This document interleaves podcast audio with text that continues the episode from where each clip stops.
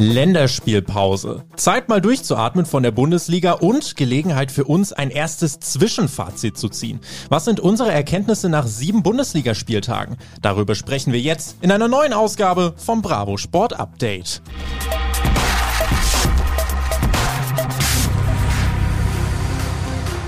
So, Freunde, nach einer kleinen Spätsommerpause sind wir zurück. Ihr hört das Bravo Sport Update. Ich bin Tobi und knapp ein Viertel der Bundesliga-Saison ist absolviert.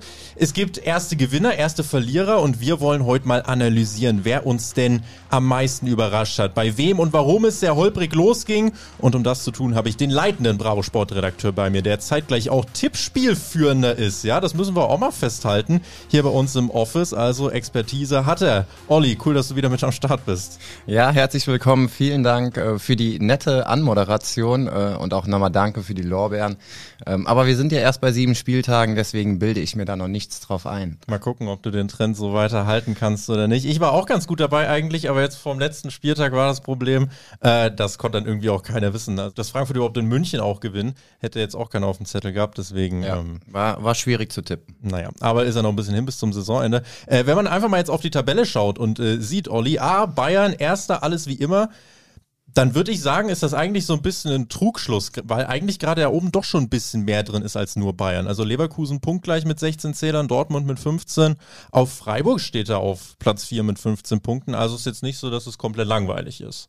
Nein, langweilig nicht, aber ähm, wir wissen ja auch aus der Vergangenheit, nach den ersten sieben, zehn Spieltagen hat man so einen kleinen Trend, aber das ist ja noch nichts, ähm, was, was sich dann über die komplette Saison bestätigt denken wir zumindest mal. Mhm. Also gerade wenn ich jetzt an Freiburg denke, ähm, so gerne ich den zugucke und so gerne ich im Streich zuhöre, ähm, am Ende Champions League ist dann, glaube ich, auch trotz neuem Stadion ein bisschen zu ambitioniert. Aber insgesamt, ja, ähm, Bayern vorneweg ähm, war wohl zu erwarten oder überrascht nicht, sagen wir es mal so. Mhm. Ähm, eher überraschend, dass Leverkusen so gut reingekommen ist, ähm, haben bis jetzt wirklich gut gespielt, ähm, auch zu ihren alten Stärken zurückgefunden und ja, Dortmund ist jetzt auch nicht die Überraschung, dass die da ganz oben äh, noch dabei sind. Es ist eng und wir hoffen, dass es auch äh, eng bleiben wird. Lass uns mal schauen, wie es beim Tabellenführer aussieht und der Frage auf den Grund gehen, wie gut passt es denn jetzt genau zwischen den Bayern und dem neuen Trainer Julian Nagelsmann? Es gab ja bis zum Spiel gegen Frankfurt bisher noch keine einzige Niederlage unter Nagelsmann. Jetzt nach der ersten Niederlage wollen einige direkt natürlich eine Krise herbeischreiben. Äh, einer der großen Unterschiede, wenn man eben Trainer beim FC Bayern ist. Das Spannende dazu hat Julian Nagelsmann sich jetzt vor kurzem selber nochmal geäußert, äh, nämlich im Podcast einfach mal Luppen von den Großbrüdern und was er da gesagt hat, da hören wir jetzt mal rein. Ja, der größte Unterschied ist schon das mediale Interesse. Also es ist halt hier, wenn, wenn jetzt in der Küche ein Teller zu Bruch geht, dann steht es morgen in der Bildzeitung. Das ja. ist schon so, dass du, dass jeder wie Schritt. Wie viele Teile? In wie viele Teile auch? Ja, genau. Der, jeder Schritt, den du machst, der ist irgendwie transparent, offen, wird tausendfach diskutiert und dann bewegst du dich einfach nur in Extremen. Das sieht man jetzt, äh, ein super Beispiel. Kiew war jetzt kein großartig besseres Spiel als gestern. Da waren wir die Götter Europas. Äh, jetzt äh, ist es, ähm, die erste Nagelsmann-Krise oder keine Ahnung, was bei der Bildzeitung steht. Ich stehe oben in, in, in den Titel, im Titelbild oben äh, mit irgendeiner Krise. Also das, man bewegt sich einfach nur in Extremen. Das ist ähm, schon hier anders. Du hast einfach ständig Schlagzeilen und immer Dinge, über die berichtet werden muss. Die eigentlich nicht lohnend sind, über die zu berichten, aber es liest halt trotzdem irgendjemand oder sie hoffen, dass es irgendjemand liest und das ist sicherlich der größte Unterschied. Auf jeden Fall ein schlaues Kerlchen, der Julian. Also der hat da schon genau durchblickt, Olli, wie es an der Spitze im Fußballbusiness zugeht und nimmt das, so interpretiere ich das jetzt zumindest, der nimmt das aber auch an und das kann dir als Bayern-Trainer schon helfen, würde ich sagen. Ja, klar, auf jeden Fall. Ähm, das ist auch nichts, wo er, wo er jetzt aufgestanden ist und gedacht hat, Mensch, was denn jetzt hier los? Also ähm, schon vor seinem Wechsel hat er die Schlagzeilen gefüllt. Schon bei Leipzig hat er die Schlagzeilen gefüllt, weil er da auch einfach gute Arbeit gemacht hat. Ja. Ähm, und das sind jetzt ein junger, aufstrebender Trainer, kommt zum Rekordmeister. Das sind zwei Komponenten, die natürlich für alle interessant sind. Und natürlich suchen dann auch die Medien und die Journalisten direkt irgendwo wieder diesen kleinen Haken. Ähm, wo stolpern sie? Kann man denen eine Krise anschauen? Anschwatzen. Wo zerbricht der Teller? Ja, wo zerbricht und in wie viel Teile, das ist das Entscheidende natürlich auch. Ähm, nein, Spaß beiseite, das gehört dazu. Das hast du bei Bayern dann noch natürlich noch viel mehr, aber äh, Julian Nagelsmann ist jetzt auch nicht derjenige, der auf den Mund gefallen ist und der sich gerne versteckt. Ähm, mhm. Im Gegenteil, dann packt er nochmal ein neues Outfit äh, raus und dann hat er schon wieder neue Schlagzeilen. Das geht ganz schnell. Die Bayern also insgesamt äh, stehen ganz gut da. Wir wollen natürlich aber auch auf alle anderen Vereine gucken. Vor allem natürlich auch der Dauerverfolger aus den letzten Jahren, Borussia Dortmund, hat auch diese Saison bisher eigentlich ganz ordentlich performt. Fünf Siege, zwei Niederlagen.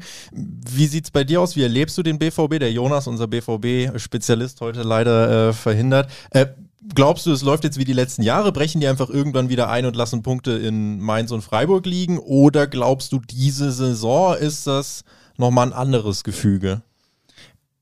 Ich hoffe es, äh, um es mal so zu sagen, dass es wirklich mal anders läuft, weil ähm, das war der Trend der letzten Jahre. Ähm, immer wieder einen geilen Kader gehabt, immer wieder neue Youngster oder neuen Knipser vorne gehabt und trotzdem hat es immer irgendwo dann nicht gereicht, weil sie eben, wie du auch angesprochen hast, oft über die kleineren gestolpert sind und da kann man jetzt auch ähm, nicht sagen, das wird denen jetzt nicht mehr passieren, aber ich glaube, dass auch gerade das Haaland geblieben ist. Ähm, Sancho ist weg, der hat wehgetan, aber Haaland ist ein ganz ganz entscheidender Impuls. Und ähm, jetzt kurz verletzt, ähm, ist noch fraglich, ob er nach der Pause wieder dabei ist. Aber wenn ein. Haaland spielt, gepaart mit einem Jude Bellingham, der ähm, die Sterne vom Himmel gerade runterspielt, also ein, ein Typ, echt unbeschreiblich gut. Dazu ein Marco Reus, der wieder voll in Form ist. Und ähm, ja, ich glaube, sie müssen sich ein bisschen über, über diese Spieler auch ein bisschen pushen. Ein Haaland, man sieht es nach jeder Niederlage, der hat keinen Bock zu verlieren und er hat auch keinen Bock, ähm, dann bei den vermeintlich schwächeren Teams zu verlieren. Und ähm, wenn du den halten willst, dann ähm, sorg dafür, dass, äh, dass die Stimmung gut ist, sorg dafür, dass die Punkte kommen. Ey, und mit einem Titel hast du dann auch endlich mal ein Argument zu sagen, ey, du kannst hier auch Titel gewinnen. Mhm. Ähm, nichtsdestotrotz, da, da, muss man abwarten, wie sich das entwickelt. Und äh, je länger Haaland fehlt, desto schwieriger wird es. Sie brauchen seine Tore. Ähm, aber ähm, trotzdem, wenn er denn wieder dabei ist, glaube ich, ähm, dass, dass sie gerade mit seinem Siegeswillen, mit seiner Torgeilheit ähm, da doch längere Zeit ähm, dem Bayern Paroli bieten können. Ich war diese Saison schon ein paar Mal im Stadion, äh, am meisten tatsächlich äh, bei Leverkusen. Die sind aktuell Zweiter und dort habe ich häufig gesehen, diese rechte Seite, äh, gerade was, äh, was, was Diaby auch auf dem, auf dem Flügel macht, das ist schon krass und die stehen jetzt auch weit oben, auch neuer Trainer und die, muss man sagen, sind auch wirklich gut in die Saison reingestartet. Was glaubst du, wie ernstzunehmend ist der Name Bayer Leverkusen im Kampf um die Meisterschaft diese Saison? Ja, ich möchte jetzt nicht despektierlich klingen. Ähm, okay, es geht in diese Richtung. sorry. Nein, ähm, geiler Start, ähm, vor allen Dingen auch Offensivpower ohne Ende. Die spielen in einem 4-5-1, ähm, dann, dann ähm, über die schnellen Außen, krass, äh, Diaby hast du gerade schon angesprochen. Ähm, Florian Würz, auch was der schon wieder hinlegt, ähm, ist, ist Wahnsinn. Ich glaube aber, um es dann mal kurz runterzubrechen, dass es bei Leverkusen ähm, einfach nicht über die komplette Saison gut gehen wird. Ähm, da fehlt ein bisschen die Breite im Kader. Ähm, da muss dann mal ein Leistungsträger ausfallen und dann kannst du den eben nicht so leicht kompensieren und ersetzen, wie es dann ähm, Nagelsmann in München kann oder auch ähm, wie es die Dortmunder können. Da fehlt es einfach in der Breite. Ähm, nichtsdestotrotz, die sollten einfach auf ihrer Welle des Erfolgs jetzt weiter schwimmen. Für die kam die Länderspielpause jetzt nicht so gelegen, weil sie wirklich einfach äh, top in Form waren und top in Schuss sind. Aber ähm, wir haben ja dann auch direkt nach der Spiel, äh, nach der Länderspielpause den Schmanker Leverkusen gegen Bayern. Mhm. Und ähm, das sind immer Spiele, da geht's ab. Und Leverkusen war schon oft in der Situation vor so einem Duell, wo es hieß, könnt ihr Bayernjäger? Ähm, ich will jetzt nicht sagen, dass das ein alles entscheidendes Spiel wird, aber es wird auf jeden Fall richtungsweisend sein. Da kann man erkennen, kann A, Leverkusen mithalten und B, wie schwer tut sich denn Bayern, ähm, wenn sie dann auch mal gegen die Großen gefordert sind. In Leipzig haben sie es schon eindrucksvoll bewiesen. Ähm, aber trotzdem, das wird sicherlich ein sehr, sehr spannendes und äh, torreiches Spiel. Davon gehe ich aus bin leider nicht im Stadion, aber das sollten wir uns trotzdem alle angucken. Wird eine gute Wasserstandsmeldung für die Meisterschaft äh, oder für den Kampf um die Meisterschaft in der Bundesliga. Machen wir weiter. Einer der größten und positivsten Überraschungen, für, für dich vor allem, ja, Olli, Olli jubelt hier schon, äh, dürfte ja das sein, was gerade beim FC passiert. Unter Steffen Baumgart geht es nämlich bei Köln gut voran mit zwölf Punkten auf Platz sechs nach sieben Spieltagen äh, hinter dem VfL Wolfsburg, der ja auch nach einem guten Start jetzt ein bisschen hat federn lassen. Als FC-Fan ist das erstaunlich gut anzusehen, denke ich, und dürfte deine Erwartungen äh, dezent übertreffen. Gerade so, gerade so. Ähm, nein, Spaß. Wenn, wenn man sich äh, anguckt, wo der FC herkommt, Relegation, an, eine grausame Saison gespielt, Relegation, ähm, dann mit einem ja, guten Rückspiel gerettet, aber ganz ehrlich, Hand aufs Herz, die, die Aussichten waren nicht gut. Die waren überhaupt nicht gut. Aber sie haben einen Top-Transfer gelandet und äh, der spielt nicht auf dem Feld, sondern ähm, der spult seine zwölf Kilometer neben dem Feld ab, ähm, der Herr Baumgart. Und ja, ich habe selten gesehen, dass man bei einem bei einer Mannschaft so schnell die die neue Handschrift des Trainers wirklich lesen kann. Und das kannst du beim FC und das ist einfach laufen, laufen, laufen. Ähm, sie pressen enorm hoch, haben dadurch die Ballgewinne eher im Zentrum und einen kürzeren Weg zum gegnerischen 16er. Und ja, also er, er verlangt ja gar nicht Tiki-Taka und Zauberfußball, dazu hat er auch nicht die Mittel, aber er hat Spieler, die laufen können. Und ähm, ja, alleine das Tor von Skiri, ähm, wer es gesehen hat, in der, in der 90. Minute nochmal einen Sprint angesetzt von der eigenen Box rüber zum 16er und dann das Tor gemacht. Das ist das, was der erste FC Köln diese Saison verkörpert und das ist das, was Baumgart eben hier reingebracht hat einer der Typen der Saison, Steffen Baumgart. Regelrechter Hype ist ja um ihn ausgebrochen. Äh, würde der in Köln wahrscheinlich zur Bürgermeisterwahl antreten. Sie würden ihn alle wählen, könnte man denken. Zum Hype um seine Person und wie er den empfindet, hat er sich auch in einem Interview bei RAN vor ein paar Wochen geäußert und da wollen wir auch mal kurz reinhören. Äh, also du bist ja als Trainer so oder so äh, in der vordersten Front. Also das ist ja nicht, also schon gar nicht in Köln. Also es ist, äh, ist ja schwierig zu sagen, ich bin nicht im Rampenlicht oder ich fühle mich da unwohl. So ist es ja nicht. Nur ich muss mich ja nicht ins Rampenlicht freiwillig stellen, äh, wenn ich gute Jungs habe. Und äh, es geht immer um die Leistung der Mannschaft. Dazu bin ich ein Teil, genauso wie die Jungs, genauso wie das Trainerteam. Und äh, dass du natürlich da eine, ja, eine Figur hast oder eine Aufgabe hast, die natürlich auch dementsprechend auch beäugt wird, im Positiven wie im Negativen. Ich glaube, das ist klar. Äh, ich verstecke mich ja dementsprechend nicht, aber das muss jetzt nicht sein, dass es dann um, wie sagt man immer, der Baumgart-Fußball und was da alles dazugehört, das ist ja nicht so. Sondern die Jungs können, die Jungs haben ein großes Talent, die Jungs sind, sind, sind, sind sehr engagiert. Es läuft ja jetzt im Moment ganz gut. Wir sollten den Spaß an unserem Sport haben und, und, und sollten den Leuten was zeigen. Äh, und da werde ich alles für tun und die Jungs auch. Was macht der Mann mit dir? Was hältst du vor allem von diesem Hype um ihn? Ja, Hype ist, äh, Hype ist immer so ein großes Wort. Äh, ein Hype kommt schnell, ein Hype geht schnell. Und genau das möchte ich nicht. Ähm, es soll kein Hype bleiben. Ähm, natürlich ist es gerade in einer Stadt wie Köln, die einfach sehr emotional ist und sehr laut ist und die sich vor allen Dingen nach Erfolg sehnt, ähm, ist es natürlich klar, dass das dann schnell überschwappt, wenn so ein neuer Typ hier äh, in die Domstadt kommt, der, wie gesagt, neben dem Platz Gas gibt, der äh, immer mal wieder für einen flotten Spruch ähm, äh, zu haben ist, der aber auch die Töne trifft beim Training, in der Ansprache, der, ähm, der einfach ja genau das mitbringt, was, was hier in Köln lange gefehlt hat. Ich finde, es passt wie Arsch auf Eimer. Ähm, ich wünsche mir einfach, dass das ähm, ja mal eine Beständigkeit mit sich bringt, dass das nicht nach zwei Jahren, wo es dann mal in vier Spielen scheiße läuft, dass dann schon wieder gesagt wird, puh, neuer Trainer. Nein, mhm. lass den Mann mal hier, gib dem mal auch mal ein bisschen Ruhe, sich zu entfalten. Soll mal was aufbauen da. Genau, und ähm, ja, also der Hype ist klar, aber am Ende der Saison muss er dann auch den Erfolg wirklich ins Ziel bringen. Wir sind bei Spieltag sieben, da muss noch ein bisschen was getan werden, aber äh, alles, was man bis jetzt vom FC gesehen hat, sollte jeden Fan ähm, wirklich wirklich äh, ja, aufschreien lassen. Das war schon ähm, erstaunlich und, und schön anzusehen. Köln ja also eine der positivsten Überraschungen. Eine der nicht so positiven Überraschungen bisher ist wahrscheinlich RB Leipzig. Also ohne Christopher Nkunku sähe es düster aus. Über den haben wir auch eine schöne Doppelseite in der nächsten Bravo Sport. Könnt ihr euch drauf freuen. Was der gerade abreißt, ist äh, richtig stark. So gut ist zum Beispiel jetzt bei Bayern und Nagelsmann fluppt so kratzig, möchte man sagen, läuft es irgendwie zwischen Jesse Marsch und RB Leipzig. Er kriegt da seinen Stil noch nicht so wirklich durch. Zehn Punkte aus sieben Spielen, Platz acht. Also da ist man von der Saison vorher, von der Form von der Saison vorher doch schon weit entfernt. Punktgleich mit Mainz und Gladbach. War anders geplant. Äh, wie ernst ist das? Ist das jetzt gerade ein normaler Prozess, weil neuer Trainer mit anderer, ein bisschen anderer Philosophie? Oder sagst du, ja, da A. liegt ein bisschen mehr im Argen? Antwort A. Eingeloggt. Ähm, also mich wundert es nicht. Ähm, sie haben absolute Leistungsträger mhm. äh, abgeben müssen. Äh, Konate, Upamecano und Sabitzer. Äh, absolute Säulen und dazu den Dirigent, den Nagelsmann abgegeben. Ähm, das kriegst du nicht in dieser kurzen Zeit so schnell wieder gerade gebogen. Und ein neuer Trainer soll ja auch äh, einfach mal Zeit bekommen, da seine eigenen Ideen einzubringen. Das ist bei jedem Verein so, bei manchen klappt's gut. Nagelsmann kommt auch irgendwie in ein gemachtes Nest. Der hat da einen überragenden Kader. Ähm, das gibt's nicht überall und deswegen braucht das bei Leipzig einfach ein bisschen Zeit und ich würde diesen, ja, also erstmal ein Fehlstart, hm, sicher kein optimaler Start, aber ich würde das jetzt noch nicht zu hoch hängen. Das braucht einfach ein bisschen und wir haben gesehen, wenn sie ein Gegentor kassieren, dann spielen sie unentschieden oder verlieren. Ähm, andersrum 6-0, 3-0, wenn sie gewinnen, dann steht auch hinten die Null. Mhm. Das Potenzial ist da.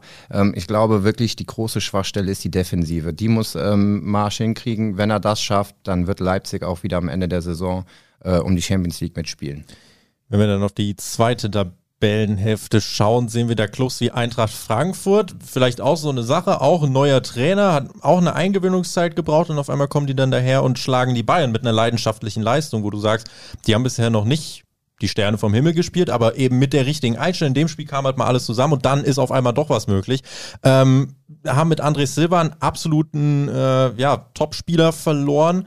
Waren auch das normale Turbulenzen zum Start und glaubst du, auch bei Frankfurt geht es dann jetzt doch wieder in Richtung Europa demnächst?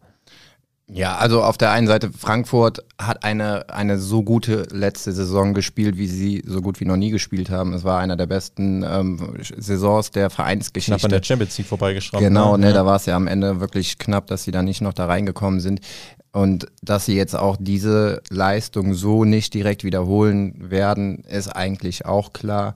Ähm, sie hatten jetzt auch noch ein bisschen Unruhe mit Philipp Kostic. Ähm, da kommen dann eben viele Kleinigkeiten zusammen. Dann spielst du fünfmal unentschieden, was so eigentlich bei äh, völlig untypisch für Frankfurt ist. So 0-0, 1-1. Also es liest sich sehr, sehr langweilig, wobei Frankfurt eigentlich total ähm, für Spektakel äh, steht.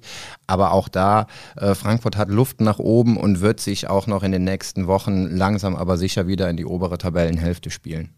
Im unteren Teil der Tabelle stehen noch sowas wie Hertha, Augsburg, Bielefeld auf 16 und ganz unten dann die beiden Aufsteiger Fürth und Bochum, würde man beim ersten Blick wahrscheinlich sagen, da läuft es genauso, wie man es erwartet hat, oder? Also gerade bei Fürth 19 Gegentore in sieben Spielen ist halt schon bisschen arg. Ja, ja, es tut auch ein bisschen weh, aber ja, im Grunde genommen, ich glaube, wer jetzt vor der Saison gesagt hat, ich glaube nicht, dass Fürth ähm, äh, oder Bochum nichts mit dem Abstieg zu tun haben werden, der ähm, hat es vielleicht nicht ganz realistisch Der würde in unserem Tippspiel nicht so weit oben der, stehen. Nee, definitiv nicht. Und ja, also bei Bielefeld ja, da ist noch alles drin und auch Bochum hat schon Ansätze gezeigt, ähm, da, dass sie ein bisschen Fußball spielen können und dass sie auch äh, hier und da mal die Gegner ärgern können. Bei Kräuter Fürth muss ich wirklich sagen, ich finde da wenig Anhaltspunkte zu sagen, dass sie ähm, da unten rauskommen. Das mhm. ist einfach äh, für sie ein Jahr schön mitzunehmen, jetzt auch zum Glück dann mit Zuschauern dieses Erstligajahr mitzunehmen. Aber vom Gefühl her wird das ganz, ganz schwierig, dass sie da unten irgendwie rauskommen. Die anderen Clubs, die da unten stehen, Hertha, Augsburg. Auch Augsburg war bei mir vor der Saison um, ähm, unten im Keller mit drin. Ähm, sehe ich auch oder könnte es auch in die Relegation ähm, ja, ich will nicht sagen schaffen, das wäre ja ein negativer, negative Leistung. Da bahnt sich auch so ein bisschen was an. Seit Jahren dümpeln die da irgendwie da unten rum und kommen nie so wirklich raus ja. und spielen halt einfach ein bisschen mit. Aber genau, und dann hier und da mal wieder so aus dem Nichts punkten die gegen größere Mannschaften, aber irgendwie fehlt mir da so die Kontinuität. Ja. Und ähm, ja, die Mannschaften, die da jetzt unten drin stehen, sehe ich auch langfristig, was diese Saison betrifft, ähm, eher im Tabellenkeller. Was ist jetzt deine Prediction so bis zur Winterpause? Wen, wen siehst du vielleicht als Herbstmeister und welche Vereine, wo wird sich jetzt nach der Länderspielpause am meisten tun? Was glaubst du? Ja, es klingt sehr langweilig, wenn ich das jetzt sage, aber für mich führt aktuell bei, äh, beim Thema Herbstmeister kein Weg am Bayern vorbei. Die haben in den nächsten Wochen auch ein, ein machbar, also ja, Bayern hat sehr oft ein machbares Programm. Wenn du ähm, immer als Favorit reingehst, ja. Nein, aber ähm, Spiele ähm, und auch das gegen Frankfurt, ne? Also an einem anderen Tag gewinnen die das Ding 8-1. Da ähm, ist auch ein Trapp dann äh, chancenlos. An dem Tag hat er alles rausgefischt. Ähm, das sind eben diese Sachen, die bei Bayern sehr schnell sehr hochgehangen werden. Ja. Ähm, es ist schwierig oder ich stelle es mir schwierig vor, wenn sich da jetzt nicht noch drei, vier Lewandowskis und Müllers und Neuers verletzen, dass sie da jetzt irgendwie einbrechen und die Konkurrenz vorbeizieht. Ich hoffe, dass die Konkurrenz dran bleibt, weil das ist das Wichtige. Wenn du Bayern schlagen willst, wenn du Bayern die Meisterschaft streitig machen willst, dann musst du am Anfang der Saison da sein. Weil je länger die Saison läuft, desto besser läuft der FCB-Motor. Und spätestens, wenn es äh, im März dann in der K.O.-Phase in der Champions League rund geht, dann sind die on point da, dann lassen die nicht mehr viel liegen. Und deswegen sollten die äh, Teams halt zusehen, dass sie bis zur Winterpause irgendwie da oben dran bleiben. Und damit machen wir wahrscheinlich den Deckel drauf, Olli, und arbeiten weiter an der nächsten Bravo-Sport, würde ich sagen. Unbedingt, unbedingt. In diesem Sinne, besten Dank für deine Anwesenheit und für deine Expertise. Wir behalten alles im Blick, schauen jetzt auch mal auf die Länderspiele, gucken uns die an und vielleicht sprechen wir da nächste Woche auch nochmal drüber. Für heute soll es das erstmal gewesen sein mit dem Bravo Sport Update. Ihr wisst Bescheid, Instagram, äh, Spotify und was weiß ich, wo wir alles laufen. Äh, wisst ihr vielleicht sogar noch besser als wir. Äh, folgt uns, bleibt am Ball und äh, wir hören uns dann beim nächsten Mal. Macht's gut, auf Wiedersehen. Ciao. Beste Grüße, macht's gut. Ciao, ciao.